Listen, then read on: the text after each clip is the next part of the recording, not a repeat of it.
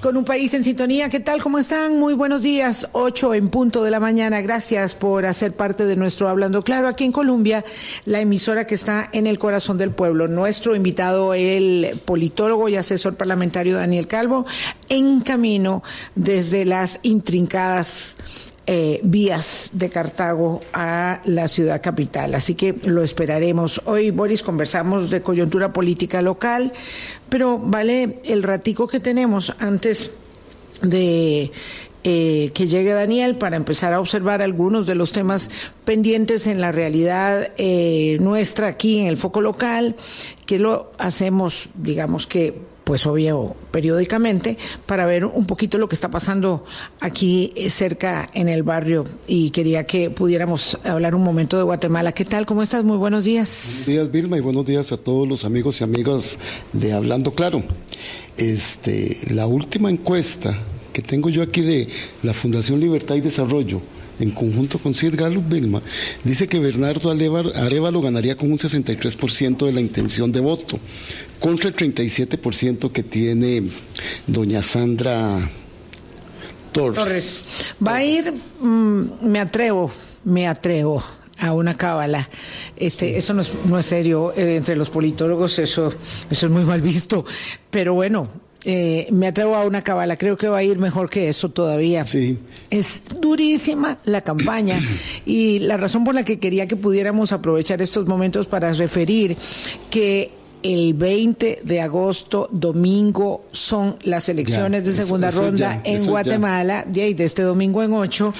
Em, es que la segunda parte de la campaña ha sido una campaña tan sucia, tan asquerosa, eh, no hay palabras para definir la forma en que eh, el partido de Sandra Torres y la oposición a la candidatura de Bernardo Arevalo frente a la impotencia, frente a la frustración total de saberse perdedores, ha emprendido armas muy sucias contra la candidatura de don Bernardo Arevalo y contra el movimiento Semilla. Y ha sido tal el estropicio y la cadena de errores, Boris, que, que llevan a el lunes, claro, pero el lunes se iba a producir el debate entre los candidatos, que estaba hecho por un grupo de medios de comunicación. ¿Y qué pasó?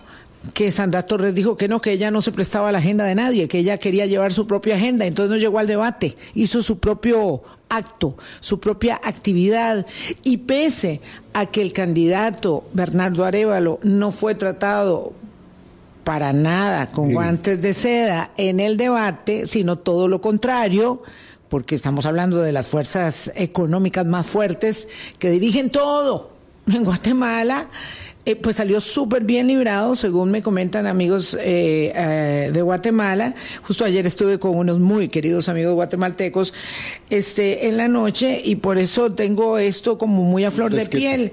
claro. Vilma, escucha, qué datos interesantes tiene esta encuesta. Dice que el 67% de la población guatemalteca, refiere la encuesta de la Fundación Libertad y Desarrollo y Sid Gallup, está en desacuerdo de que se cancele el partido Semilla y que el 56% estarían dispuestos a protestar públicamente si se cancelara la segunda ronda electoral o si hubiese problemas con el conteo de los votos. Mm. Y el 73% de la población guatemalteca está diciendo que siente amenazas graves y estructurales en su democracia. Uno de mis queridos amigos ayer nos hacía referencias y especialmente muy eh, aleccionadoras para la gente más joven, ¿verdad? Este, mm, respecto de estas eh, momentos de chispa que se encienden en la vida de los pueblos para reclamar lo que hemos dado en llamar y hoy creo que el que más y el que menos entiende una primavera democrática, empezando por la de 1944 eh, y llegando a la de hoy, que se ha tornado de manera muy sorpresiva. Eh, en una en una posible primavera democrática Claro que los márgenes de maniobra, y eso ya será motivo de lo que elaboraremos el 21 de agosto con nuestro querido amigo, eh, politólogo eh, Eduardo Núñez desde Ciudad de Guatemala, que lo tendremos nuevamente, eh, los márgenes de maniobra van a ser muy complejos, no solamente por la poca cantidad de diputados con las que cuenta el movimiento Semilla, sino porque las condiciones estructurales de, una, ah, de un país eh, como Guatemala, eh, tan, tan corrupto, tan venido a menos en su institucionalidad, con todo lo que Yamatei ha logrado hacer, que es copar el Ministerio Público, la Corte Constitucional, la eh, mucha cantidad de judicaturas, eh, mucho de la Corte Plena, en fin, eh, esto está tan, tan mal y, y, es que se ha venido empeorando cada vez más, entonces los márgenes de maniobra de don Bernardo Arevalo van a ser muy complejos. Recordemos que Bernardo Arevalo es el hijo de eh, don Juan José Arevalo, que fue un presidente demócrata en Guatemala, en uno de esos momentos eh, especiales de primavera democrática por las que el pueblo guatemalteco ha luchado tanto, tan denodadamente y ha sufrido tanto y ha sido tan vilipendiado. Ayer nos recordaban unos nuestros amigos, y no digo su nombre porque prefiero proteger su, su identidad. No, Vilma, y, es que, y es que en efecto. Sí, y es que mi amigo, uno de ellos está trabajando en Movimiento Semilla, entonces es mejor tener mucho cuidado. Y hay una y hay una situación tan compleja. Claro. Vos sabes que hemos estado intentando con nuestro colega Ignacio La Clériga, que trabaja con don Bernardo. Conversar con él unos minutos, con don Bernardo unos minutos. Aquí le estoy recordando este, otra vez, y él nos ha dicho que están bastante ocupados, y es que además esta encuesta se presentó en privado a un grupo muy pequeño de periodistas y analistas eh, políticos de Guatemala, dada la situación tan tensa que se está viviendo. Sí, hay protestas que no han cesado desde el momento mismo en que esta circunstancia se produjo y que fue imposible por todos los artilugios que lo eh, intentaron hacer, les fue, les resultó imposible descuadrar la, la em, determinación férrea de los guatemaltecos de llevar a cabo la segunda ronda electoral el 20 de agosto como está establecido, porque trataron de impedirlo y trataron, eh, como ya sabemos todos, de ah, inhabilitar al partido político que iba para la segunda ronda, lo cual era absolutamente eh, ilegal, inmoral y todo lo que a usted se le ocurra. Lo cierto es que Guatemala se está enfrentando a un momento decisivo, ¿verdad? Em, la candidata contra las que se, contra la que se enfrentará eh, don Bernardo Arevalo es Sandra Torres, la ex esposa del también gobierno corrupto de Álvaro Colom, donde ella fue eh, sin ninguna duda la que mandaba, la que ejercía la presidencia de la República, eh, en fin, esto está, mm, Guatemala da para mucho, ¿verdad? Estaba recordando ahora el último libro, no, no, no sé el nombre, pero lo voy a buscar porque eh, yo no soy de buena memoria. la última novela de Vargas Llosa, la penúltima debe ser sobre Guatemala, que es una pieza que no deberíamos perderla los centroamericanos que tenemos tan poca apropiación particularmente nosotros los costarricenses, sobre nuestra historia, que es una pieza mm, de literatura, de novela histórica maravillosa, como otras obras brillantes de Vargas Llosa, haciendo que La fiesta del chivo es su obra exponente máxima, ¿verdad? Pero esta, esta novela eh, de, de, Vargas Llosa sobre una etapa de la vida mm, guatemalteca también plagada de eh, intrincados caminos de corrupción. Eh, ahí han tenido la mano metida todo el mundo. Este, ya les voy a buscar el nombre ahora en medio de la pausa. Le dedico mi silencio, ¿será Vilma? No, no es esa. Ya voy, ya voy, ya voy a buscártela. cuando aprovechemos la pausa, este, te digo, les digo el nombre porque de verdad deberíamos ponerle ojo a esa, a, esa novela, en particular si queremos saber algo de la dolorosa historia del pueblo de Guatemala. Lo cierto Acabas es que, de decir una cosa, ¿verdad? Que le queda a uno, ¿verdad? Un Bernardo Arevalo podría estar en las puertas de la presidencia de Guatemala con un resurgir de la democracia, pero con problemas que se han venido arrastrando desde hace tanto tiempo que le harán complicada su presidencia. Y ahí es donde comenzamos nosotros a abonar el descontento al sistema, porque se participa en un proceso electoral con entusiasmo, con vigor, con esperanza.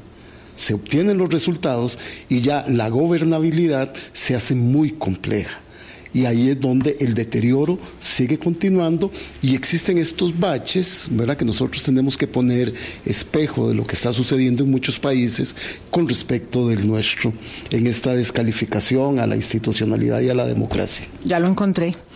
Se llama Tiempos Recios. Es una novela del 2019.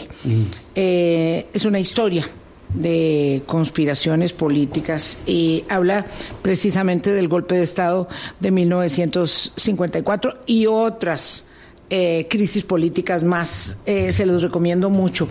Eh, lo cierto es que una de las cosas que marcan la dificultad enorme que va a tener entre otras que, que son mm, muy sui generis, en nuestros países, digo de Nicaragua hacia arriba, es que todos los presidentes cuando terminan su periodo, que saben que ya están sindicados para ir a la cárcel, ¿verdad?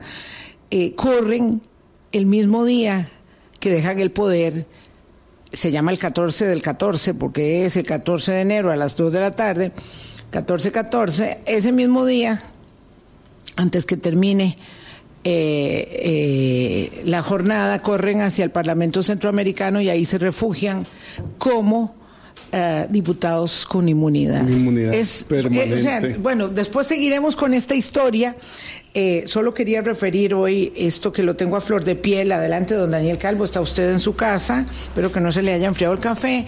Este, solo quería referir esto porque de verdad eh, lo, tengo muy a flor de piel. Guatemala es un país maravilloso, hermoso, eh, tomado por asalto por sus élites económicas eh, que tienen tanto poder. Vamos a hacer la pausa para saludar a nuestro invitado para, después. Para que Daniel pueda respirar tranquilo. Sí, porque eso, es mucho, muy acongojante. demasiado. No tanto como algunos discursos en el plenario de la Asamblea ah. Legislativa que dan vergüenza ajena, ajena. Bueno, ya venimos 8.13. Colombia con un país en sintonía. 8, 16 minutos de la mañana. Daniel Calvo, politólogo, asesor parlamentario y eh, buen, buen este encargo de encomiendas. Además, eh, se le pueden hacer a él cuando, cuando va de viaje. Me acaba de traer un libro, un libro espectacular que se llama Los Nuevos Dictadores, que es eh, acerca del rostro cambiante de la tiranía en el siglo XXI. ¿Cómo? Una nueva generación de dictadores mantiene el poder. Estoy muy deseosa de poder empezar a leerlo. Gracias, Daniel, por hacerme el favor. Eh, buenos días. Ya te disculpamos, ya te disculpamos. Vilma y Boris, con las disculpas de lo que significa para un Cartago salir de, de su provincia en estos momentos. Eh, bueno, con muchísimo que comentar, con una agenda copada tanto en lo que no está sucediendo en la Asamblea Legislativa, más de lo más más en lo que no está que lo que está sucediendo y también con una serie de incendios que ustedes quizá mencionaban un poco, el tema migratorio, el tema que está también eh, ocurriendo con la enorme cantidad de salidas de gobierno que me parece que ya se ha normalizado incluso en, en este y, también pues en algunos otros gobiernos anteriores, pero en este sin duda con una eh, todavía de una forma más más eh, grande y que todo esto pues trae un lastre importante. Ahora que hablabas del caso de Guatemala, yo creo que también en Costa Rica lastimosamente se empiezan a percibir síntomas de que la nuestra democracia está en peligro. Y no lo dice Daniel Calo porque después van a decir que no, no, lo vienen señalando pues diferentes estudios, sondeos internacionales, reseñas que nos hacen en medios de otras latitudes y yo creo que eso es un tema que nos debería invitar a la reflexión. Sí, podemos tomar ahí, porque entre tantos hilos hay que alguno, de alguno hay que hacerse. dijiste algo que me parece que es significativo. Se ha normalizado que al ritmo de dos por mes poquito más incluso mm. podría ser, hayan salidas de gabinete sobre las que hay ninguna discusión, ninguna conversación, se anuncia uno más. Y yo creo que es muy relevante el número 3233, eh, ahí cayeron con horas de diferencia el viceministro de Justicia, uno de ellos, y el gerente de la promotora de comercio, mm, el señor Beirute, Pedro, que estaba llamado a liderar y a conducir la nueva política pública de atracción de inversión de extranjera una vez que el divorcio eh, con eh, CINDE se produce. Esto sí es muy sorprendente Todavía no sabemos qué pasó. Por supuesto que no es verosímil en absoluto la argumentación de don Pedro de que renunció porque tiene cuatro hijos adolescentes y entonces ya imagínense, entonces todos los que tenemos hijos no podríamos trabajar, este, que atender. Eh, cuando además hace nada estaba participando para ser el eh, líder de, de la misma CINDE y cuando había sido llamado él a dirigir el proceso. Eh, no tenemos idea en qué queda esto, por qué se produce, si es una decisión del presidente, si es una ah, decisión que tiene en su eh, autonomía en la que pueda tener un ministro, el ministro Manuel Tobar. La verdad de los hechos no la conocemos. Vilma, sobre eso quizá mencionar que decía Pedro Beirut en, su escueta nota de renuncia que en estos cargos uno tenía que estar con las maletas listas porque en cualquier momento se podía eh, ir. Mire, yo creo que realmente esta tema se está volviendo y se está normalizando y eso es lo que preocupa es que vivimos en una absoluta incertidumbre. Realmente no se puede tener una planificación ni de cortísimo plazo, no lleguemos ni siquiera al mediano o al largo. Y bueno, y habrá desde las salidas que has mencionado unas que duelen más. Creo que la de Pedro Beirut sin duda duele y con todos los antecedentes también que han mencionado de la ruptura con Cinde, porque me atrevería a decir que la única política de Estado que tenía Costa Rica en la que realmente administración tras administración, independientemente del partido de gobierno que ocupara el Poder Ejecutivo, era justamente el tema del comercio exterior. Lo avalo, porque antes de ello uno podía haber dicho que había dos políticas de Estado que eran derechos humanos, Cancillería, Relaciones Exteriores, digamos, y comercio exterior. Y luego fuimos dejando ese, ese otro paral. Eh, un momento dado también la política de Estado durante varias administraciones eh, comprendió al tema mm, ambiental, a la sostenibilidad, finalmente a la descarbonización, todo eso también fue de lado dejado. Entonces ahora esto que señalas es mm, sustantivo, porque comercio exterior se va a conducir tal vez de acuerdo con los buenos tiempos que corren para América Latina en términos de buena atracción de inversiones, de una manera ah, como de política inercial, que eh, así se, se establece en términos, digamos, formales de la ciencia política, es decir, las cosas que per se ya traen un impulso y se siguen año tras año, pero mm, sin un conductor, excepto que el ministro Manuel Tobar pretenda ser el conductor de todas las áreas de la actividad del comercio exterior. Pero perdona que te interrumpa ahí, porque creo que quiero rescatar dos palabras. Uno, el tema de certidumbre y otro, el tema de planificación.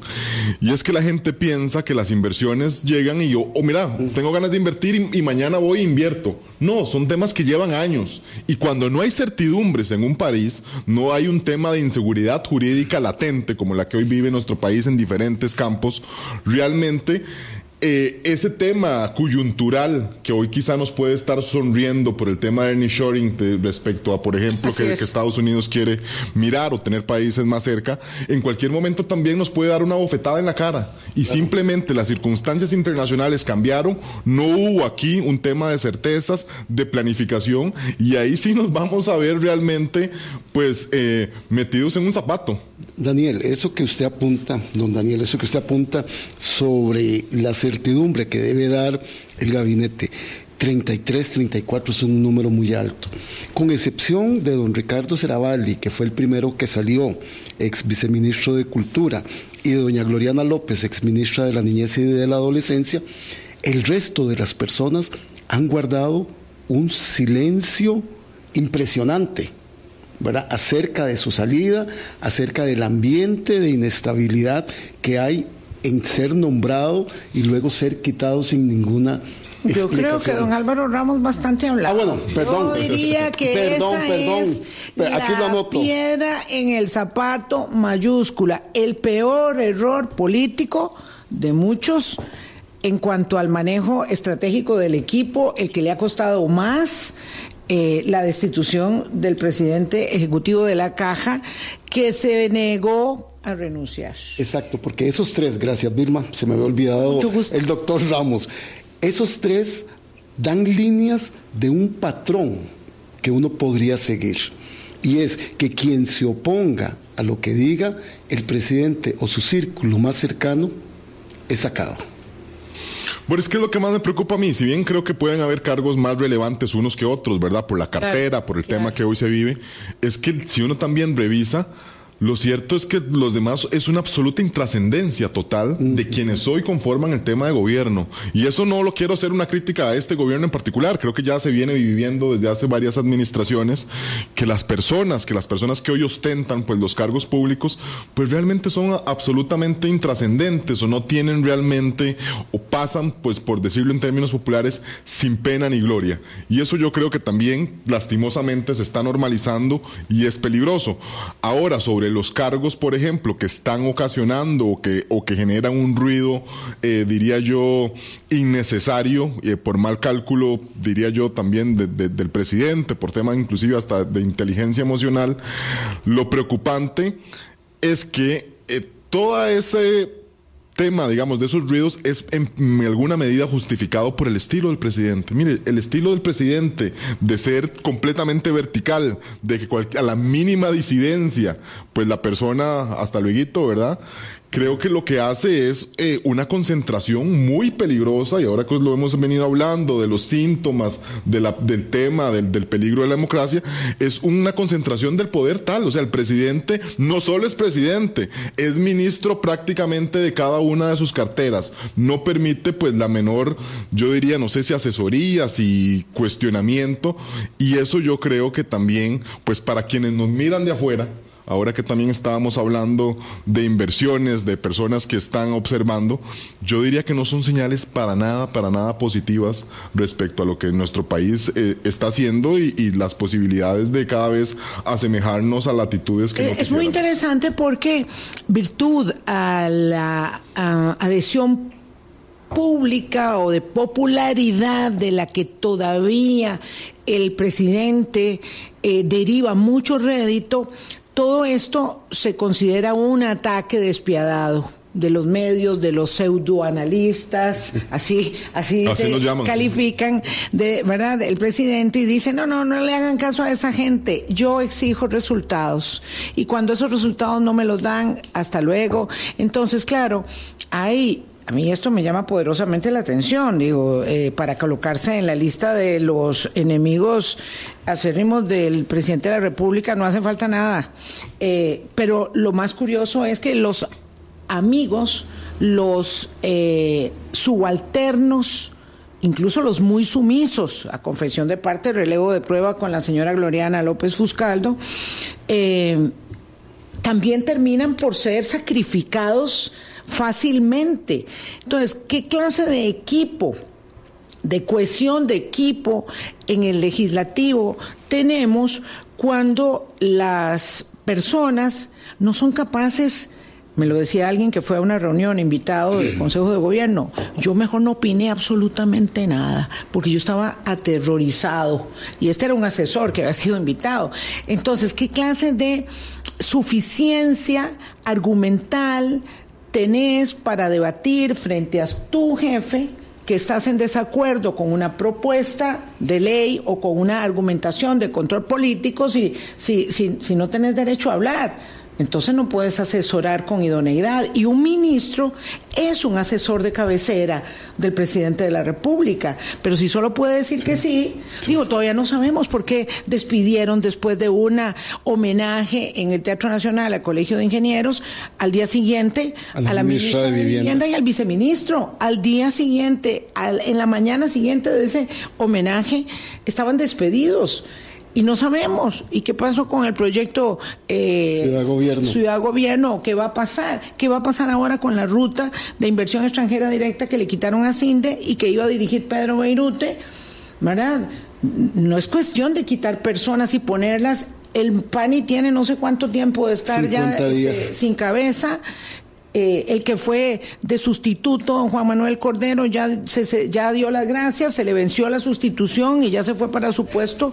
Entonces, esto es una enorme inestabilidad para la gestión cotidiana toda ella marcada por un montón de distractores. Y le sumo a esta lista de Vilma, don Daniel, nada más para tu respuesta. Se descabezó el Ministerio de Seguridad Pública, se quitó al ministro Torres, a los viceministros Arias y Calderón y sigue la ola de delincuencia. No quiero ser irrelevante con esto, pero sigue la ola de delincuencia, sigue la ola de homicidios. Y si el presidente quiere resultados, pareciera que no se les están dando. Vamos a ver, quisiera quedarme con dos cosas. Quisiera quedarme con el tema de cohesión, que Vilma lo ha mencionado, que es difícil realmente para el Poder Ejecutivo. Yo creo que hay un pecado original en respecto a la conformación del gabinete e inclusive de la conformación de, la fracción de, gobierno eh, original, porque si uno lo observa bien, es realmente en términos populares, en términos de mejenga, una rejunta, ¿verdad? Realmente la diría yo, hoy poco, un, partido, realmente son pocos los partidos que tienen hoy la capacidad de conformar el gobierno. El escenario también del multipartidismo nos obliga a tomar en cuenta pues figuras de distintas agrupaciones, pero lo cierto es que en el gabinete pues, son figuras que provienen de todos lados, inclusive de distintos temas desde el punto de vista del espectro ideológico, donde yo me atrevería a decir que las coincidencias de un proyecto político, si lo existiera, o desde el punto de vista ideológico, probablemente no existan, ¿verdad? O son nulas.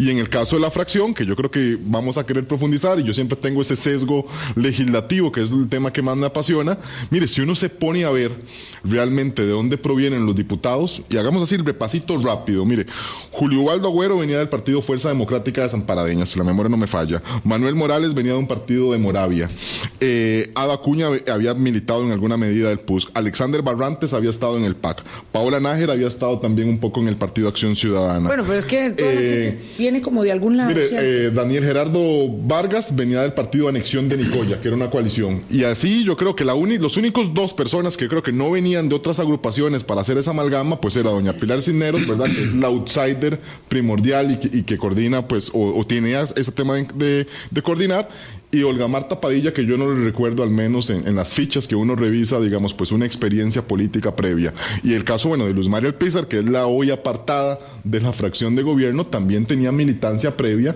Por ejemplo, había sido la secretaria del partido PNG muchísimo tiempo. Entonces, imagínense las dificultades, imagínense las dificultades ahora cuando viene un elemento que yo diría, pues puede ser un parteaguas, y es lo que estamos viviendo ahí, es lo que orilla justamente a los nueve diputados a decir, en, ese, en esas rarezas, en ese realismo mágico costarricense de decir, vamos a seguir en este partido, pero tenemos otro. Sí, sí, esto, ya, sembró el tema, don, Daniel. Eh, eh, pero, nada más para cerrar, lo que orilla tomar esa decisión son las elecciones municipales. Y las elecciones municipales es lo que yo creo que va a, cuidado si no, dinamitar, implosionar o quizá a que doña Luz Mari, que yo creo que ya ha mostrado señales, diga, no, no, momentito, ustedes si, no quieren estar conmigo, hagan casa aparte, pero aquí no van a estar de arrimados, y perdónenme aquí la expresión que yo estoy diciendo, y para, eso ha hecho la consulta al Tribunal Supremo de Elecciones. Para irnos a pausa, don Daniel, 832, no, no es una rejunta.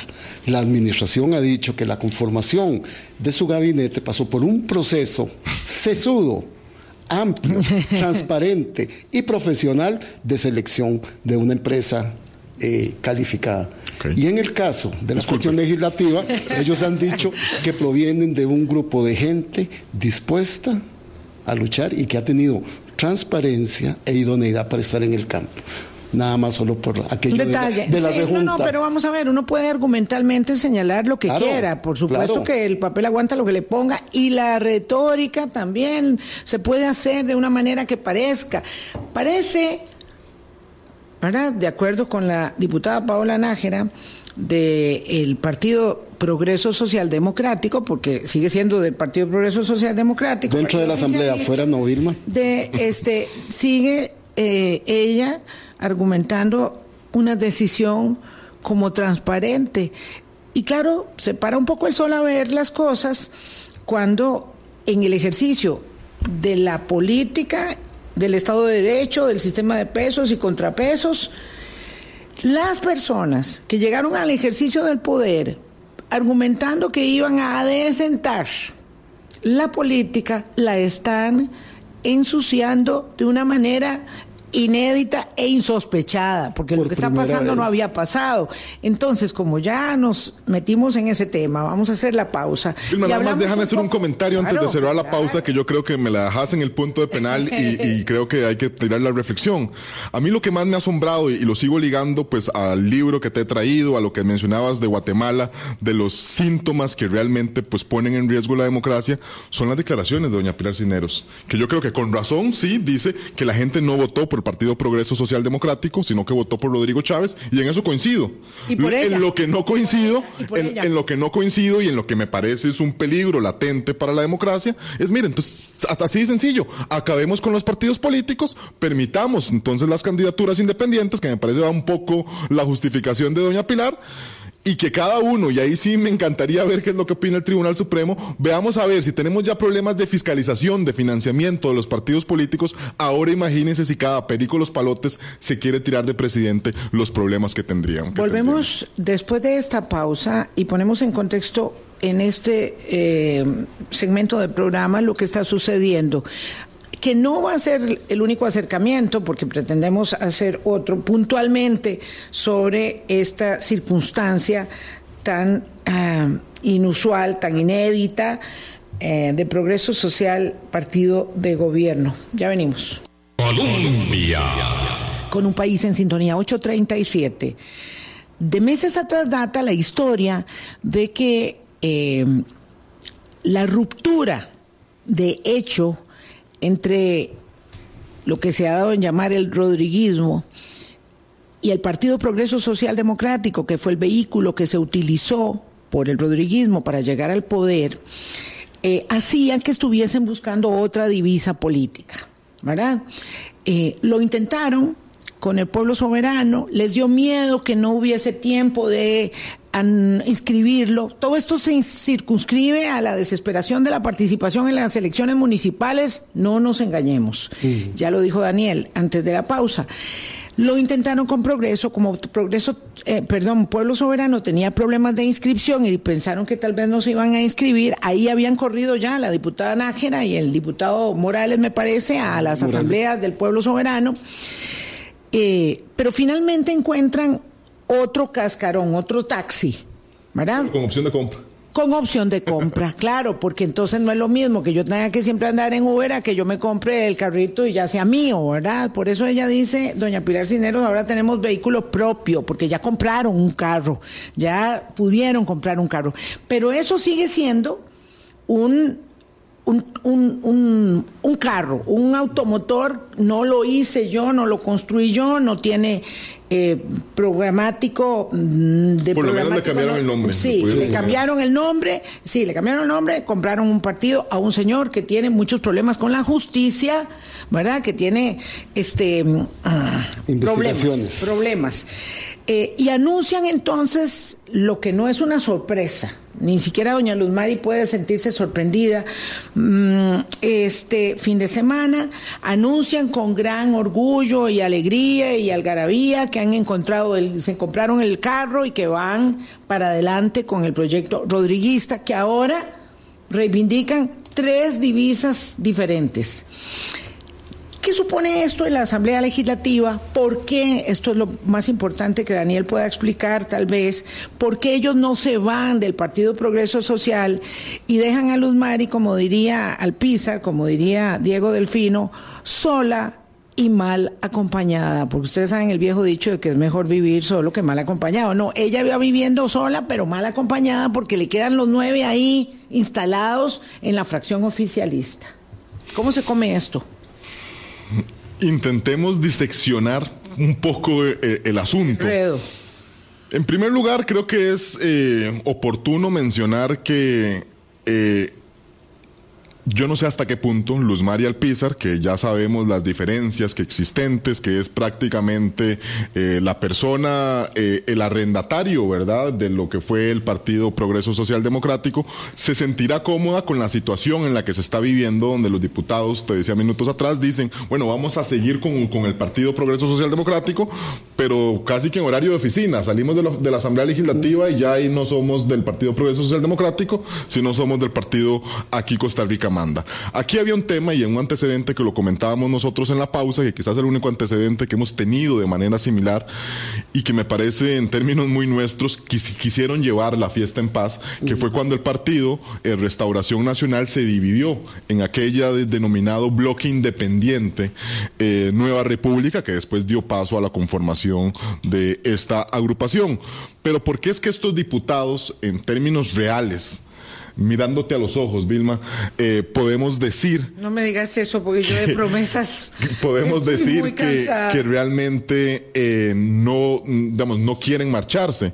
Mira, hay implicaciones. Si bien el tema del transfugismo político, que es lo que se llama de cambiar de una, de llegar por una, por una agrupación y, y, después proclamarse por otra, ah, si bien no está regulado, sí hay algunas implicaciones, sobre todo de orden administrativo. La primera y la más relevante y la que me parece que ya han dado síntomas más de que la fiesta no la llevarán en paz, es que hoy tenemos como jefa de fracción de esta agrupación a doña Pilar Cisneros y yo estoy seguro, ella en su condición de jefa de fracción asiste todos los jueves a la reunión de jefes de fracción donde prácticamente se delinea un poco cuál es la agenda legislativa con derecho a voz y un derecho a voto.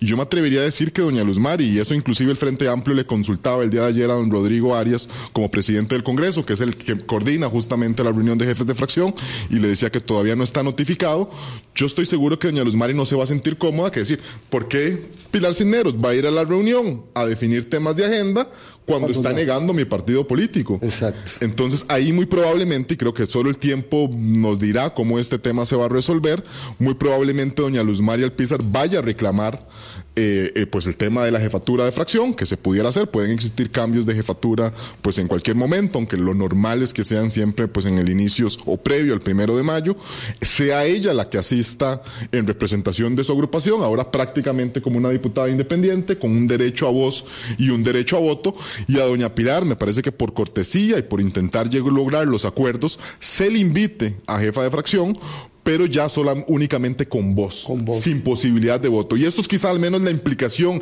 en cuanto a agenda política más relevante. Y doña Luz Mary puede ir como diputada a la reunión de, jefas de fracción. Pues ella, lo que, ella, lo, ella, lo, pudiera hacer, pero me parece que eso tendrá que resolverse. Bueno, mañana tendremos quizá la primera luz con la primera reunión de jefes de fracción después de este tema. Ya te decía, ayer eh, el diputado Antonio Ortega le pedía explicaciones a don Rodrigo Arias de cómo esto se iba a resolver y decía que todavía... Sí, sí, don Rodrigo Arias, como presidente del Congreso, tiene un entuerto. Él no ha sido notificado de eso. Y por eso que te decía, pudieran llevar la fiesta en paz, como me parece en algún momento, pues, pues de alguna manera se hizo con Restauración Nacional, que el que asistía creo que era Jonathan Prendas, con ese derecho a voz, pero sin derecho a voto, pero creo que la consulta de Luz María al Tribunal Supremo de Elecciones va en la línea de primero acláreme a mí cómo está esta situación para saber yo qué decisiones puedo tomar a lo interno. Eso en cuanto a agenda digamos, a construcción de la agenda. En cuanto a otros temas administrativos, sí creo que, digamos, bien que mal, pues pudieran haber afectaciones. En el tema, por ejemplo, más allá, quizá pensando en el próximo primero de mayo, no sé qué tan relevante puede ser, pero ya se pierde un tema de proporcionalidad respecto a las comisiones. Ya, ya una, doña, y ahí quizá la que sale perdiendo es doña Luz Mari, que en un eventual escenario ya, su fracción se quedaría con un único diputado y habría que ver si se le respeta ese bloque de ocho de nueve diputados, perdón, eh, al, aquí Costa Rica manda. Y otro tema que también habrá que resolverlo es el tema de, de, asesores. Y las plazas son muy apetecidas en la Asamblea Legislativa, son inclusive utilizadas como moneda de cambio para negociaciones en temas de agenda, en, en otros temas que puedan suceder. Y es que lo cierto es que solo las fracciones tienen derecho, por ejemplo, a plazas administrativas, la atención de número, a un número de asesores mayor y demás, y eso yo creo que lo pudiera sacrificar y y también te, te digo, hay que ver si doña Luz Mari pues va a reclamar y va a decir, ¿por qué los asesores de mi partido van a estar con diputados que reniegan de mi, de mi agrupación que, que en alguna medida pues de, tuvo un costo significativo para... renegar, renegar es un piropo, digamos, renegar es suavecito. Pero además, es, vos dijiste una cosa, vos decías que meses atrás, no, desde el primer día. Ellos ni siquiera tuvieron una reunión como fracción oficialista para atender la primera sesión del primero de mayo. Luz María Pizar confesaba que ellos tenían que conocerse primero porque ni siquiera la verdad pues estimaban que iban a poder. Y tenían organizado el chat de la fracción. Entonces, desde el primer momento vienen las disputas. Y... Bueno, desde el primer momento vienen las disputas porque aquí lo hemos conversado, este Daniel Calvo, em, cuando se produce la elección del primero de mayo de jefaturas, para las jefaturas de fracción en el primer año, una cosa muy inusual sucede en el partido de gobierno, es que hay votación para escoger a la jefatura de fracción, cosa que no suele suceder para el primer año. Siempre, eh, tanto en gobierno como en oposición, para el primer año hay una especie de consenso que no lleva a votación, pero en el partido, y más en el partido de gobierno, pero en el partido de gobierno se produce una votación y ahí los diputados, la elección queda seis a cuatro, seis votos obtiene Pilar Cisneros y cuatro obtiene Luz Mari. Eh, y luego hay que conceder que la gestión de la señora Cisneros Gallo como alfil principal, ¿verdad? Como pieza principal del ajedrez del gobierno de Rodrigo Chávez, la lleva a ir concentrando el poder hasta, de, bueno, hasta dejarse ocho diputados y dejar a Luz Mari Alpizar absolutamente sola. Ahora, cuando yo digo que, que, ha sido suave tu calificativo, Daniel Calvo, es porque la diputada Paula Nájera, a la que yo no le conozco ninguna posición sobre ningún tema, ni a favor ni en contra de ningún proyecto, iniciativa, tesis, nada, ¿verdad? Eh, ayer hizo un discurso impresionante donde ella dice que el Partido Progreso Social es un partido corrupto, ¿verdad? Lo compara con partidos tradicionales corruptos, donde dice que esto yo no lo entiendo, tanto doña Pilar como ella dicen que el que ellos no dejaron el partido, el partido los abandonó a ellos. Yo no entiendo esta este juego, ¿verdad? Que hace mucha parte de la manipulación de la información que erosiona las instituciones y por eso tengo esto como si fuera un helado aquí que me trajo Daniel y estoy deseando empezar a devorármelo este libro, Los Nuevos Dictadores, se los eh, recomiendo antes de empezar a leerlo porque me lo recomendó un amigo que tiene toda la eh, autoridad para hacerme esta recomendación y dicen que está llegando a librerías nacionales. Lo cierto es que la señora Paula Nájera dice que es un acto de transparencia lo que ellos hicieron a diferencia de otros que no actúan con transparencia porque lo anunciaron públicamente. Fue una jugada artera, fue una jugada sucia, no sorpresiva porque ellos estaban viendo a ver dónde se acomodaban para las elecciones municipales, pero esto hace parte no de lo que dice doña Paola, de un ejercicio nuevo, aireado de la política, sino de lo más corrupto y sucio que se puede haber visto, porque ya usted explicó que la gente de Nueva, eh, que fue Nueva, Nueva República, se declararon independientes como debía de ser. No hicieron esta cosa que están haciendo ahora. Mire, esto es un tema que tendremos que esperar algunos días para ver cómo se resuelve. Yo creo que será fundamental ver qué es lo que puede eh, pronunciarse el Tribunal Supremo de Elecciones a ese respecto y te decía cómo al fin de cuentas pues lo quiere manejar eh, doña Luz María Alpizar, quien también puede verse afectada eh, por esos asuntos y mencionamos las implicaciones. Ahora, el tema de que existan estos diputados independientes o de que estos más bien digan que, que por ejemplo, eh, fue el partido el que, el que los dejó ir, ¿verdad? Y no son ellos quienes alejan del partido, porque dicen que ya el partido no representa los principios del rodriguismo y que no permitió, y aquí yo creo que es donde quiero poner énfasis porque es un tema que se las va a traer para todos estos meses que vienen, es las implicaciones del proceso municipal dentro de la Asamblea Legislativa. Mucho de este divorcio, que creo que tarde o temprano iba a suceder, pero que creo que quizás se adelanta un poco en el tiempo, te decía, en las elecciones municipales es el hecho que los orilla a tomar la decisión en, eh, en, pues en esta fecha, es que eh, en el tema del reparto de candidaturas y demás, entiendo que doña Luz Mari pues consideraba a otras personas que tal vez no eran vistas o no tenían la bendición de, de, doña Pilar o de don Rodrigo, qué sé yo, y que inclusive señalan, y me imagino que por ahí pueden venir un poco la narrativa a construir de este discurso de doña Paola Nájera, que inclusive habían puestos familiares, ¿verdad? En estos partidos generalmente que son, eh, que se crean pues en de manera casi que casuística en alguna medida, eh, tipo arrendamientos, son generalmente ocupados, ¿verdad? Son casi que emprendimientos familiares. Familiares y de amigos. Emprendimientos familiares. Entonces creo que eso ha sido eh, eh, uno de los temas que termina por desembocar y que viene a que, a que esta palabra que a Vilma no le ha gustado renieguen de alguna medida de, este partido. Boris, emprendimiento familiar que doña Luz Mari ha manejado en ese ámbito emprendimiento familiar que arrendó el partido, emprendimiento familiar político que es el que va a cobrar la deuda política. Eso es un tema clave. Ahí, ahí es donde empiezan las diferencias. Ah. Cuando ella comienza a organizar el partido con su esposo y con un amigo, entonces ahí comienzan los problemas. Paola Nájera y Manuel Morales no hicieron público ni transparente su participación en la conformación de Pueblo Soberano. Y doña Luz Miri les llamó la atención en ese sentido. Y el partido le llamó la atención. Entonces, las fricciones vienen por varios este, detonantes que se han dado y déjame, ahora. nada más quiero señalar, y después lo vamos a ver, que me dice una querida amiga, me recuerda, y ahí estaba en el tintero, claro, que el PAC se dividió en dos en su primera mm, conformación mm, política en la Asamblea Legislativa, ¿cierto? Quedaron como, no sé si eran siete a siete o seis, siete, pero siguieron siendo del PAC, ¿no es cierto?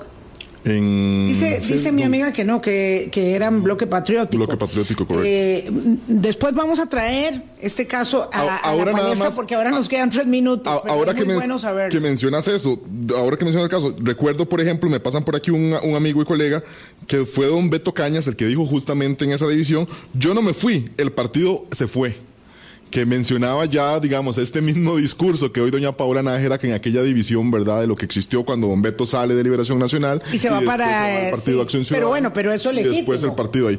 Nada más quizás cerrar porque los minutos nos van ganando, pero Boris ha mencionado un tema que tampoco creo que atañe únicamente a este caso, que es el tema de deuda.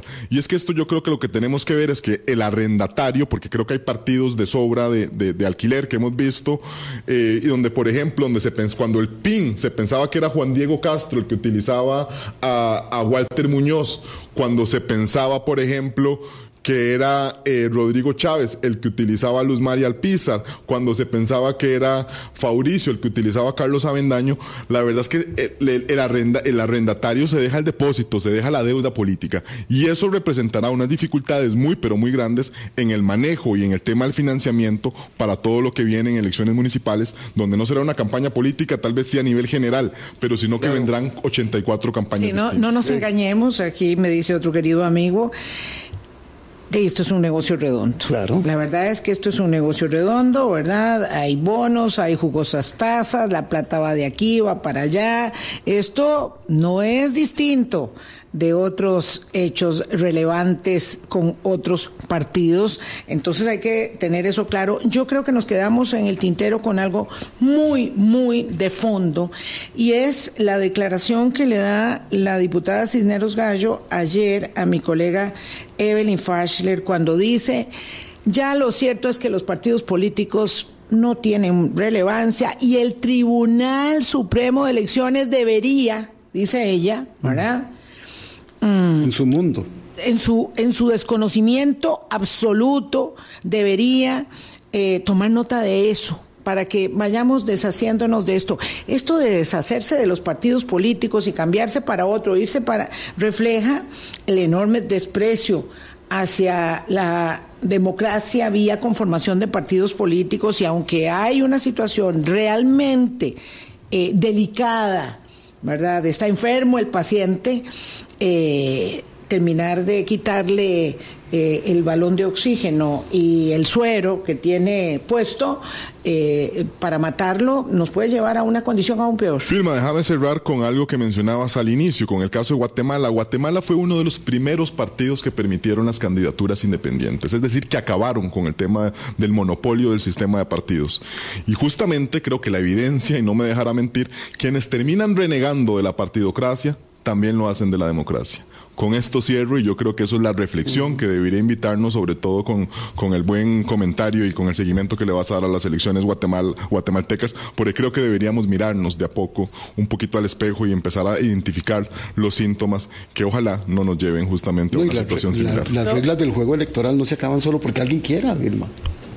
Ah, no, pero, pero, vía. Pero comienzan a. Manipulación, vía los mecanismos de manipulación de las nuevas autocracias, usted va horadando mucho el terreno y hace que la gente diga, no, a mí lo que me interesa es seguir este liderazgo autoritario y no me importa a costa de lo que sea. Entonces hay que tener mucho, mucho, mucho cuidado.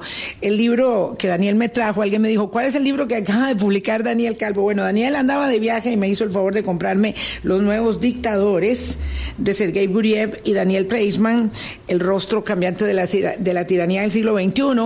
Creo, voy a averiguar, a confirmar si ya están ah, vendiéndolo aquí en San José, eso me dijeron y ya se los contaré. El mío vino en avión. Bueno, todos los libros vendrán del otro lado del charco en avión. El mío venía este, con, el equipaje de Daniel. Y el otro que, me que les quiero recomendar es Tiempos Recios de Vargas Llosa sobre Guatemala. Pásenla muy bien. Daniel, tenés que volver. Sí, no, se nos quedó corto. Se nos quedó corto, pero fue muy bueno. Eh, mañana nos encontramos y probable que sigamos hablando del mismo tema de la política y el partido oficialista. Chao.